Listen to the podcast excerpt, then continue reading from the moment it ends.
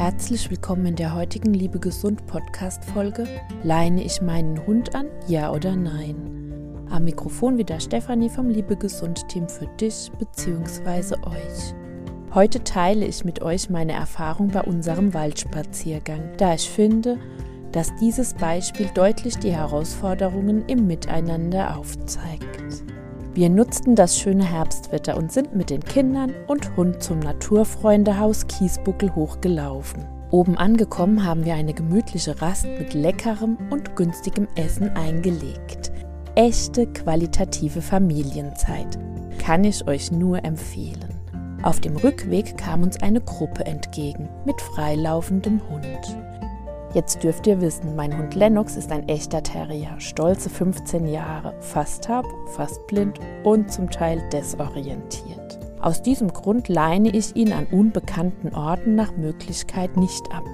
Wenn dann ein Hund unangeleint auf meinen angeleinten, eigensinnigen und freiheitsliebenden Alpha-Rüden trifft, kann es unangenehm werden für uns alle. Und als Löwenmama ist der Schutz meiner Kinder höchstes Gebot. Und natürlich wünsche ich mir eine Unversehrtheit für alle.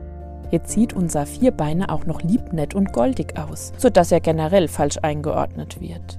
Mit diesem Hintergrund bitte ich meist recht deutlich zum Anleinen auf.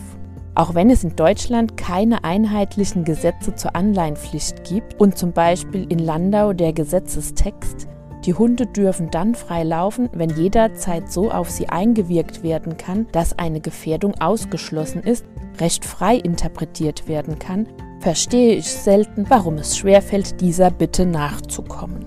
Im Gegenteil, häufig höre ich, meiner macht nichts von den Wahrsagern und Wahrsagerinnen unter den Hundebesitzer und Hundebesitzerinnen. Und ein Ich soll mich nicht so anstellen kommt auch regelmäßig bei mir an. Auch diesmal kamen die Personen meiner Aufforderung nicht nach. Als Konsequenz leinte ich meinen Hund dann doch ab und musste das Risiko eingehen, dass er verschrickt, abhaut und verloren geht. In diesem Moment steigt meist mein Puls und ich äußere meinen Unmut deutlich. Warum erzähle ich euch diese Begebenheit? Es ist für mich eine Standardsituation.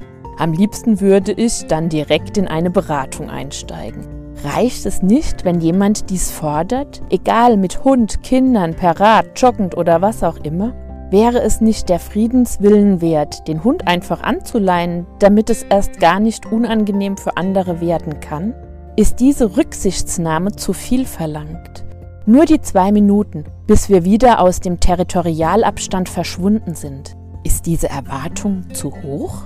Ich fordere es ja nicht, um andere zu ärgern oder ihre Freiheit zu rauben sondern nur als Höflichkeit für ein gesundes Miteinander. Und ich bin gleichzeitig bereit, das Gleiche auch für die Gemeinschaft zu leisten. An dieser Stelle, ich habe auch schon viele andere Menschen getroffen, die ohne eine Bitte selbstverständlich ihren Hund angeleint haben. Ich wünsche mir unter uns Hundebesitzenden eine Knickeregel, ganz nach dem Montessori-Prinzip. Meine Freiheit endet da, wo dem anderen seine beginnt. Bedeutet im Alltag, wenn mir jemand entgegenkommt mit abgeleinten Hund, darf meiner frei bleiben. Während der andere angeleint ist, leine ich auch an. Und bei Kindern und anderen Naturgenießenden leine ich sowieso an. Wir alle sind Tiere. Wissen wir über uns, wie wir immer reagieren? Wieso denken wir zu wissen, wie unser Hund reagiert?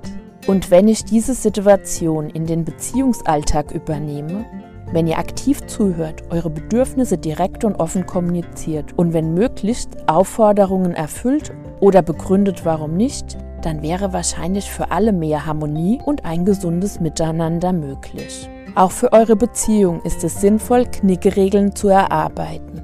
Regeln, Zeichen und Hinweise, die euren Alltag leichter machen und ihr euch blind verstehen könnt.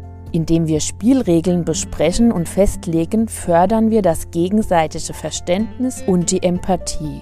Gerne mit uns. Und jetzt interessiert mich eure Meinung und eure Erfahrung.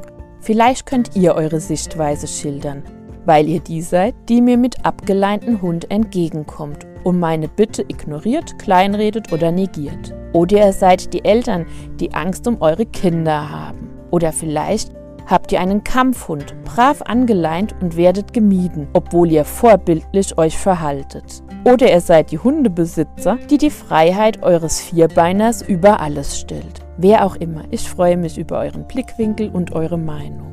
Und zum Schluss kann ich sagen, alles ist Beziehung.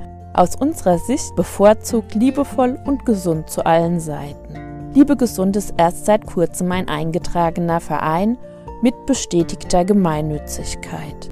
Mit unserer kostenfreien Beratung und Liebesbildung fördern wir das solidarische Zusammenleben in einer pluralen Welt.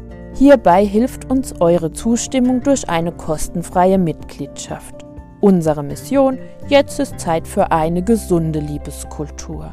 In diesem Sinne, bleibt gesund, liebt gesund, eure Stefanie vom Liebe Gesund Team.